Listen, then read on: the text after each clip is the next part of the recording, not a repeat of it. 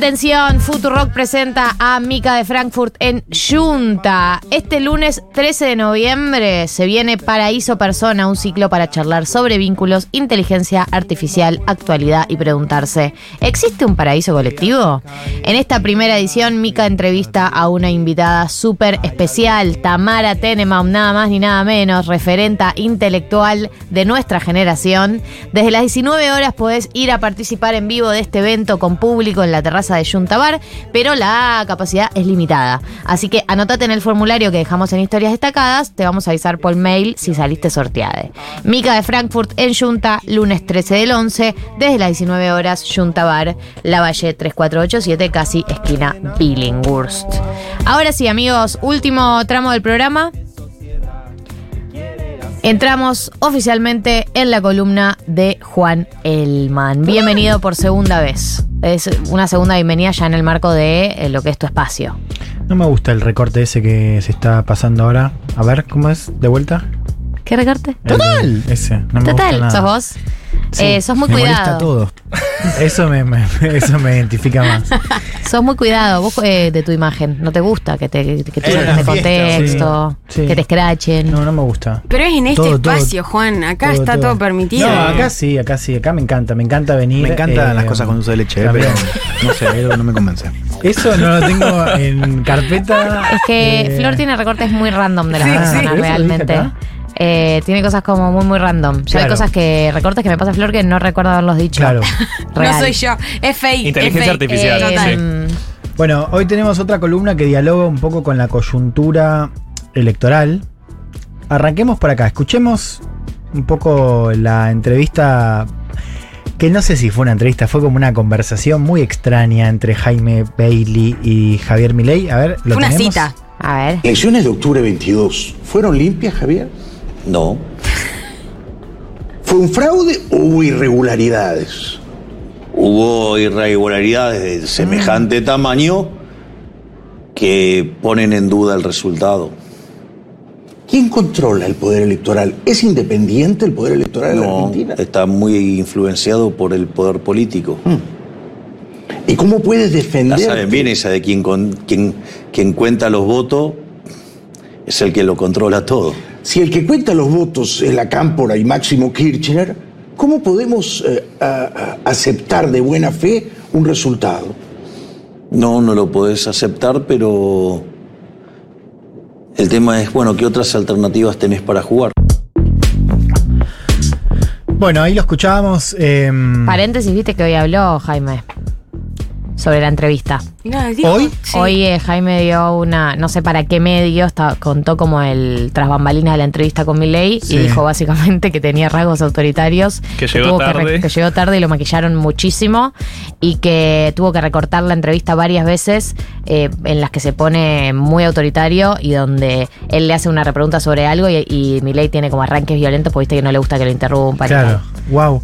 Porque. Y homofóbico, dijo también. Sí, y dijo también eh, que había tenido un comentario homofóbico. No, no, y después hubo, bueno, ahí salió la del elefante, el elefante, Claro. está ahí. Esa Se es. Claro. Se refiere a Bueno, eh, después estuvo Jaime Bailey con Novarecio y dijo que, que le Nah. calentaba a Milei. No, Sí, dijo, que fue dijo más cosas. Dijo que le daría un beso fuerte un a beso ver si. fuerte y que lo, lo inauguraría. Esa fue el. No, no. Que esquizo todo igual, ¿no? Porque Sí. es medio contradictorio. Bueno, cerremos en paréntesis, fin. sí. A ver, eh, primer apunte. Lo que dice Milei es falso. O sea, el- el- los votos los cuenta el Poder Judicial. Digo, está bueno también aclararlo. Este no está de más. Hay una nota que yo recomiendo mucho que es de mi amigo querido Facundo Cruz en Cenital, donde explica cómo se cuentan los votos y donde explica también por qué nuestro sistema electoral es un buen sistema electoral. ¿no? Es realmente algo más para estar orgullosos.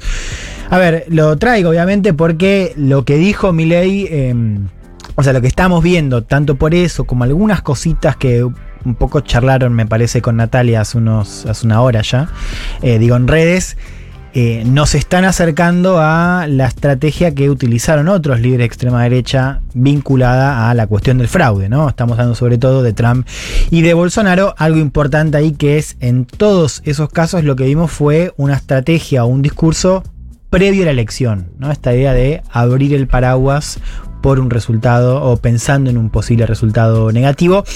Eh, a ver, quiero que las repasemos un poco e identifiquemos esas claves. Primero comenzamos con la de Trump, por una cuestión cronológica, fue en 2020 con el argumento del voto por correo. O sea, Trump insistía en el marco de la elección eh, que si se permitía el voto por correo iba a haber fraude a gran escala. Esto él lo mete el mismo año, o sea, varios meses antes de la elección. Recordemos, estamos en un contexto de pandemia, o sea, ahí aparece el voto por correo como una opción para que la gente no salga en masa a los centros electorales. Era una estrategia también del Partido Demócrata para no perder participación, porque la estrategia o el cálculo de la izquierda siempre es en Estados Unidos, cuanto más gente salga, mejor para nosotros.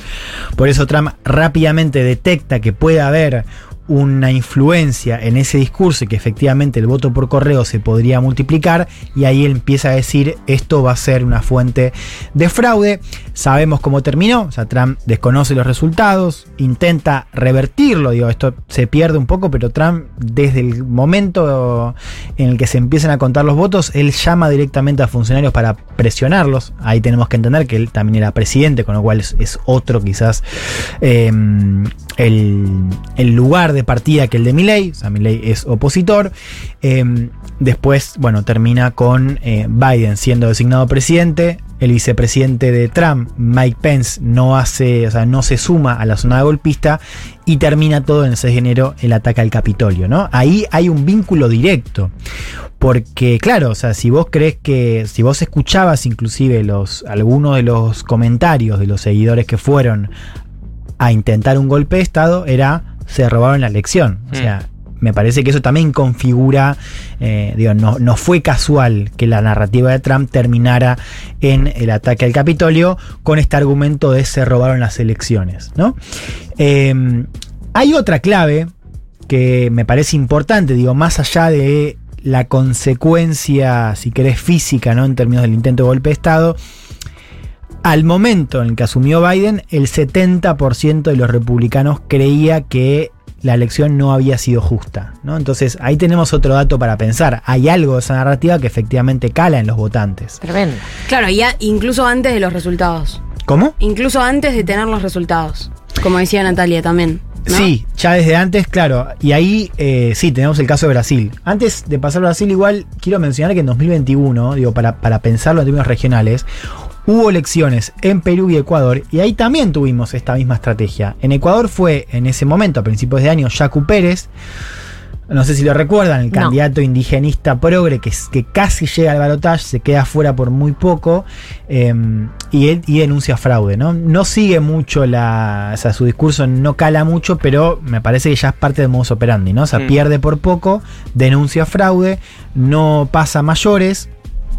Pero sí hay que repasar el caso de Perú, porque en junio Castillo le gana a Keiko Fujimori, le gana, fue 50,1 contra 49,8, o sea, por muy poquito. Eh, Fujimori denuncia fraude y ahí copia directamente la estrategia de Trump en términos legales. O sea, arranca esta ofensiva de Trump, porque Trump, además de, intentar revertir el resultado, eh, lo que hace es activar una suerte de mega operación judicial con eh, demandas en cada uno de los estados, que va demorando, su, objetivo era llegar a la Corte Suprema, al final no termina teniendo un lugar importante, pero una opción era esa, que la elección la termine definiendo la Corte Suprema que tenía mayoría conservadora. Bueno, Keiko en Perú hace lo mismo, lo lleva al escritorio, eh, Castillo efectivamente o eventualmente es eh, designado presidente, pero un mes después, o sea, le, ya le comió un mes de transición por esta ofensiva legal.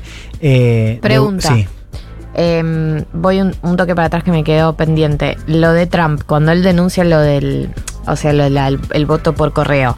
La denuncia de fraude va solo por ahí, digamos. No tiene que ver con el conteo, no tiene que ver con el, eh, el sistema, la, la Cámara Nacional Electoral de allá. Sí, no, después Digamos, tuvo que ver con otras algo cosas, más. pero claro, e- eso es importante. Se agarran de, de un. O sea, Trump agarró el voto por correo. O sea, y lo, y lo exprimió al máximo. Después dijo otras cosas vinculadas al poder electoral, pero fue básicamente voto por correo. Sí, después había problemas en las escuelas como puntuales, me acuerdo, máquinas que no podían, como que no andaban ese Y no había día. dicho como en, eh, en una época no tenía el discurso tipo, yo tuve más votos, como los votos reales digamos, si no se si el sistema de conteo fuera otro, yo hubiese ganado. Lo que pasa es que Trump perdió el voto popular siempre. Inclusive en 2016 él perdió el voto popular y ganó por colegio electoral. O sea, Claro. Pero él decía igual que le había ido mejor. Algo que hizo, y acá ya pasamos al caso que creo que hay que seguir más de cerca, que es Brasil.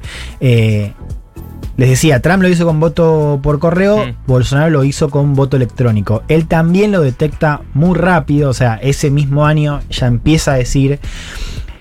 Bolsonaro dice que hubo fraude en 2018, o sea, fraude en la elección que él ganó cuando llega presidente, o sea, dice que él le había ido mejor de lo que terminó pasando. Y avisa ya que en la elección del 2022 iba a haber fraude, ¿no? Hablando un poco del voto electrónico. Ahí ya aparece esta campaña en contra que, bueno, de, expertos en seguridad que dicen, mira, acá no hay ningún tipo de problema. Bolsonaro avisa sobre el fraude, eh, lo hace en medios públicos, lo hace frente a embajadores. Esto después le termina valiendo la inhabilitación. O sea, la inhabilitación que, que pesa ahora sobre Bolsonaro tiene que ver justamente con cómo Bolsonaro hizo eh, campaña avisando de fraude. Y acá tenemos la, la figura del Tribunal Supremo Electoral, que fue el gran enemigo de Bolsonaro y que termina un poco haciendo de, adversario en esa narrativa y después es el que lo termina sacando de, de la cancha ahora pensando en el futuro. La pregunta a Brasil en todo ese año era qué iban a hacer los militares, digamos, que eran parte del gobierno de Bolsonaro. Había algunos generales además que se habían sumado a al menos este discurso eh, avisando sobre ciertos riesgos. Y ahí fue clave, y creo que esto hay que tenerlo muy presente, el rol de Estados Unidos. Estados Unidos, de hecho, después salió eh, hace unos meses una, una nota del Financial Times que cuenta cómo hubo una campaña muy silenciosa, eh, pero muy articulada, eh, entre funcionarios de Estados Unidos que le avisaron, para decirlo así, a los militares de Brasil que cualquier tipo de intento golpista iba a ser eh, reprimido en el sentido de, eh, por ejemplo, los iban a sacar de- a Brasil como aliado extra-OTAN, que era Claro. como un precio... sí. Estados Unidos de Biden.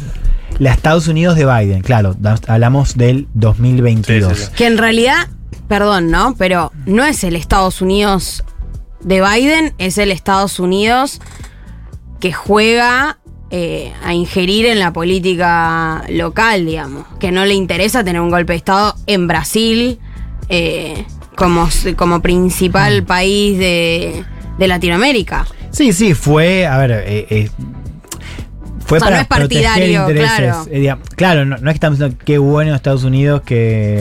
¿Cómo se copó con el ¿Cómo se copó con, Con la- con la democracia? se subió la lulaneta. ¿viste? No, no, yo lo decía por el. Porque si era Trump el presidente en ese momento, tal vez hubiese sido distinto. Yo creo que sido muy Unidos. distinto. Claro, sí, claro. sí, efectivamente lo que te muestra la nota es que eh, fue algo dirigido desde el gobierno de Biden. O sea, Mm. efectivamente fue parte del cálculo del Partido Demócrata. Eh, Bolsonaro termina reconociendo resultados, o sea, lo hace eh, presionado para aliados políticos. Ahí si siguen la secuencia, yo estaba ahí, recuerdo que o sea, todo estaba dado para que Bolsonaro desconozca resultados. ¿no? Por eso también fue, era increíble eso, ¿no? O sea, vos llegás a la elección, hay mucha incertidumbre, algo parecido a lo que pasa ahora, o sea, realmente no se sabía qué iba a pasar. Lula gana por muy poco. Nada, nada. Total. Vos estabas, hecha, ¿te acordás? Sí, en pedo, Ah, pero claro. estaba- eh, estábamos. estábamos. eh, Meme comunista. estábamos.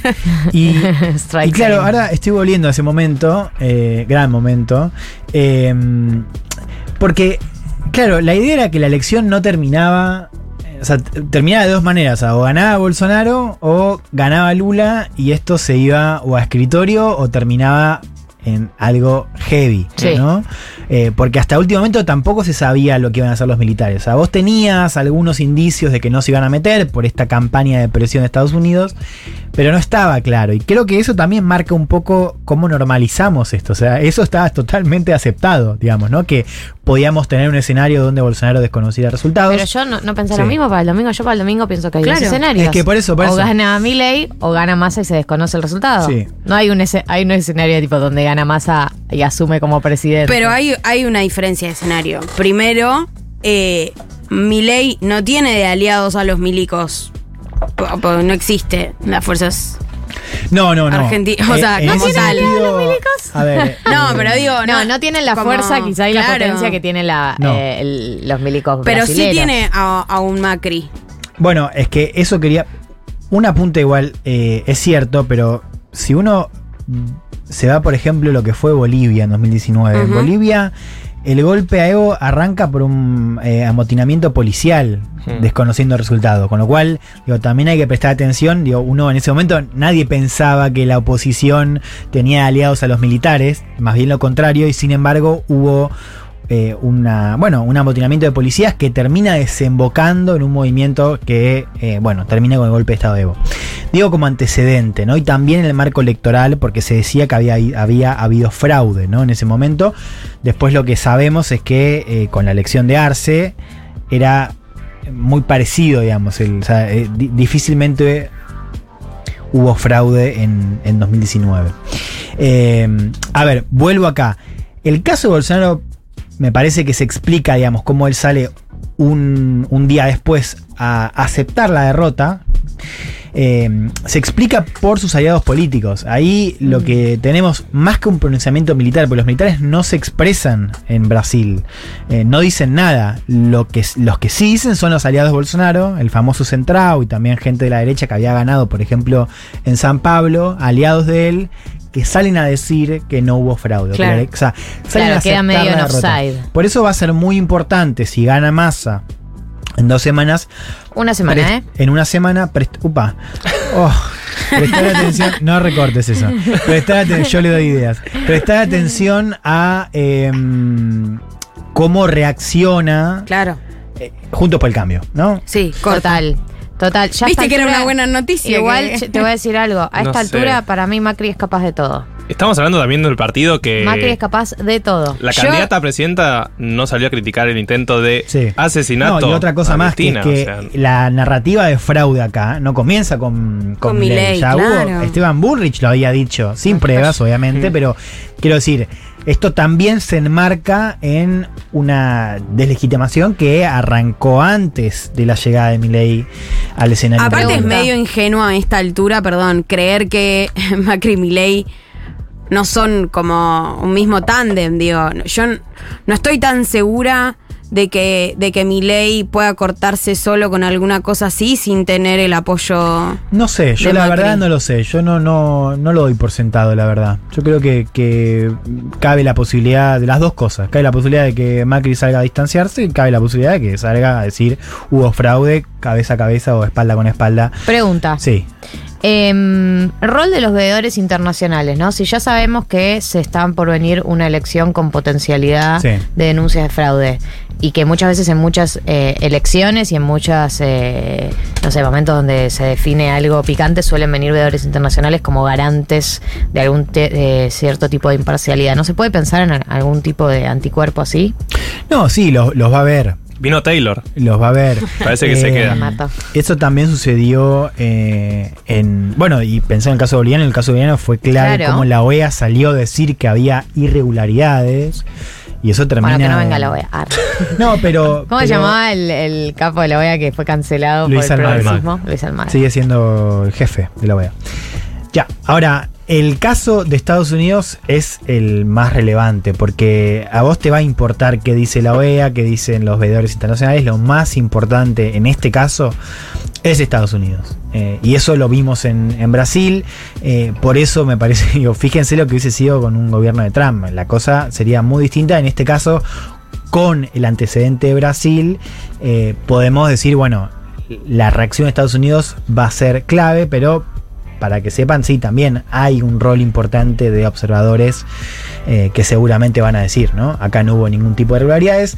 Cierro con esto, a ver, en Brasil, recordemos, también hubo un ataque similar a Estados Unidos, o sea, un intento de golpe de Estado. Eso es lo que te iba a decir con respecto a las consecuencias. Estados Unidos tuvimos, Estados Unidos tuvimos tomar el Capitolio. Brasil hubo una especie de. Sí, hubo corta, eh, corte de rutas eh, ya a las horas después de la elección. Eso, digo, en el caso de Brasil fue apoyado por el agro. Me parece que acá no sé cuán lejos estamos de eso. Digo, me parece verosímil pensar en un escenario así. Eh, bueno, por supuesto, la diferencia también era el tema de los militares, ¿no? Como parte de la ecuación. Eh, ya tenemos además acá casos donde en las calles, es verdad que no era lo mismo que Brasil, o sea, en Brasil ya habíamos visto que el bolsonarismo había copado las calles, Mm. acá no. Y eso me parece que es todavía, me parece que es un dato importante, lo cual no significa que no haya movimientos de, en las calles, digo, el movimiento anticuarentena tuvo un poco esa impronta. Sí, pero llamaron a esta marcha, viste, Milei ahora con la bandera argentina y tampoco hubo tanta gente. no, la no, o sea, eh, eh, en Brasil estaba claro que el bolsonarismo detentaba, digamos, el control de las calles. Acá estás por ahora lejos de, eso.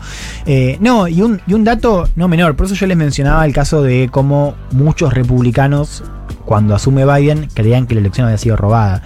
Eh, que es que la pérdida de confianza en el sistema electoral es algo que se viene incubando en América Latina ya hace mucho tiempo. Les traigo, por ejemplo, los datos de, de la POP, que es una de las encuestas que mide a nivel regional, que en 2004 mostraba que solo el 20% de los consultados eh, calificaba como poco confiables a sus propios comicios. Esa cifra ahora es el doble, 40%, ¿no? Entonces, también sigamos esto, porque vos tenés que tener en cuenta la cuestión de la violencia, tenés que tener en cuenta cómo se responde de las calles, cómo responde el sistema político. Ahora, estamos viendo lentamente, ya mucho más allá de, de la elección esta en Argentina, cómo el sistema electoral se viene desprestigiando mucho en toda América Latina. Y eso es muy importante, digamos, ¿no? Porque primero que se enmarca en una pérdida de confianza a nivel general. Pero además, digo, más allá del de, del ataque al Capitolio, eh, digo, no es lo mismo gobernar. O sea, si a todos los quilombos de gobierno que tenés de gobernabilidad le sumás que Claro. hay una porción que no te ve como alguien legítimo, o sea, como Sí, alguien que ganó las elecciones en buena ley, bueno, ahí tenés un problema grande.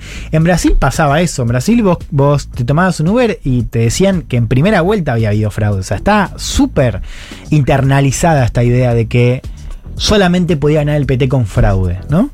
Bueno, eso también hay que seguirlo de cerca como una tendencia más de mediano a largo plazo. Eh, un dato no menor que, que creo que, digo, yo lo, lo- lo pienso mucho cuando, cuando veo la, la- la discusión sobre extrema derecha. El caso de Estados Unidos fue muy importante, o sea, que, que haya un tipo como Trump desconociendo resultados como lo hizo, cambió todo, o sea, legitimó a todos estos tipos que ahora a la primera de cambio dicen, eh, Fraude. yo- claro, hubo fraude. Es un nuevo juego. Inauguró un nuevo juego. Sí, sí, sí, sí. De hecho, fíjense también esta secuencia, ¿no? Ya desde el próximo año ya hubo, al año siguiente, lo de Estados Unidos hubo en Perú, en Ecuador, después tuvimos Brasil. Eh, en Chile estuvo cerca, al final no, no pasó, pero se decía que podía haber también ahí alguna narrativa, lo plantaron algunos tipos de la extrema derecha. Eh, bueno, por eso atención a lo que suceda después. Ojalá que, que tengan, tengan que lidiar con eso, ¿no? Tener que lidiar con. Con, Con, una eso denuncia de fraude, y, fraude no con, y no no con con un fucking gobierno. 1557 en la República Argentina. Hemos hablado de todo en el programa de hoy. Hemos hablado de fraude. Oh, prestar atención, no recortes eso. recortado para el fin de los tiempos. Hemos hablado de fraude, hemos hablado del ELIX, hemos Sí. hablado de fake news y redes sociales, hemos hablado del debate, que es el día de mañana. Recuerden que en Junta lo pueden ir a ver si desean ese plan colectivo. Eh, van a estar eh, mañana eh, en Junta a partir de las 20 horas. Eh, la capacidad es limitada, así que eh, lleguen temprano. También eh, quiero recordarles que hoy hemos comido, hemos mancheado gracias a Ripcast Deli, eh, que nos manda todos los días los sándwiches épicos, que nos mandan los calentitos, todo tipo de cosita rica para comer, esas cositas las quiero. Es Tames 747, la dirección es en el Mercat de Villa Crespo y si no los encuentran en Instagram, Instagram como arroba Ripcast Deli con B corta, ¿sí? Y con K también. Eh, eso es algo muy importante para que tengan en cuenta. El sábado que viene cuando nos veamos... Sí. Sí. Eh, vamos a estar un día de las elecciones que van a cambiar nuestras vidas. Podemos no, no tener veda. Ay, por favor. ¿Cómo no? Ante vamos? último programa de Elman me dicen por cucaracha. Yo no, no me dan los cálculos con el anteúltimo y la fecha en la que creemos que no vas a venir más al programa. Eh, No entiendo. ¿Pero Bueno, qué estamos? ¿12? No, es Negri, estamos en es noviembre. verdad, porque vos venís una vez al mes. Claro. Claro, yo calculaba, tipo, si quedan un montón de programas. ¿Ante último o último? Alguien que le avise No, a la es- conductora. Es anteúltimo, me queda. Si no, no estaría así, o sea, sería otra cosa. Claro, pero si lo pensamos en esos términos, claro, en términos de columnistas, ah, claro, sí, bueno, a todos los columnistas es- eh, les queda nada. Bueno. Y aparte no está al- asegurado el al año, 2024. al año le queda nada. Al año le queda Esa es la noticia. claro, la- esa es la, La noticia. noticia O sea, Lo que está pasando en términos ver, reales es que se termina el año. de- del año, claro. Se termina el año, eh, qué fuerte, ¿no? Qué fuerte, man. Eh, Dale, chicos. Arriba. Arriba. Los quiero arriba. Hoy estaba en la TV pública. eh, Con la nuestra. Con la de ustedes. Eh, Fraude. Yo ya arranqué, no sé. me- hubo un silencio y entré. Sí, sí, sí. Vos te abriste tu corazón. Eh, no, yo estaba- estábamos viendo el tema contratos y no sé qué y Tema no voy a acusar a nadie, pero son bastante lentos, la verdad, para, para todo el tema contrato. no ¿Estás sé. seguro, Juan? Sí. estar Ah, contando estamos al aire. No, debe estar durmiendo el chabón. Ah, ok. Eh, Además que es el de recursos humanos. no, no. bueno, y cuestión. Eh, sáquenme de acá. No le hagas más cara, no le hagas cara, lo que dijo ya lo dijo. Pará, no le hagas cara de que fue Y- grave lo que dijo. No y dijo que al nada grave dice, todavía. no, boludo, tiene que ser antes del día de diciembre porque puede cambiar la administración y se puede ir toda la mierda. Y fue como, ah, claro, pues la transición acá es muy corta, también Sí, me di cuenta. Muy. Muy corta. Es verdad. Quedan 18 días para el cambio de gobierno, más o menos. Es tremendo. No, anda acá. Va. Vida de mierda. Eh, Flor Fresa, Juli Piasek, Sí, sí. en controles, Becha Marto, Juan, gracias por acompañarnos. Al resto de ustedes, qué sé yo, amigos, amigas. No, nos vemos el Eh, sábado. Cerramos así. Dale. Nos vemos el Navidad, sábado que viene. El sábado que viene. Con lo que haya. Ah,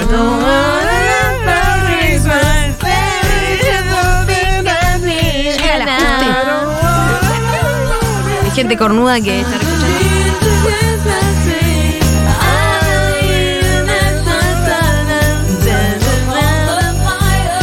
Sábado que viene, 14 horas, en esta emisora, como todos los sábados, Feliz Navidad. el yerno de Moria. Estamos en veda. Chao amigos. Que hagan lo mejor que puedan con estos días. Les mando un abrazo grande.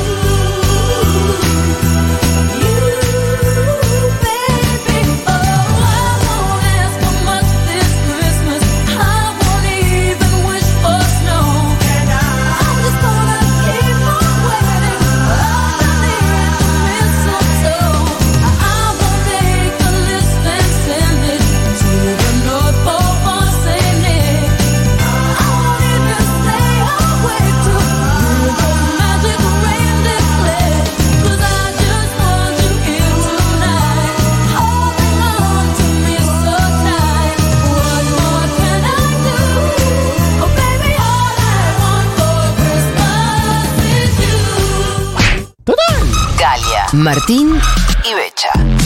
Nuevas neurosis para los problemas de siempre. 1990.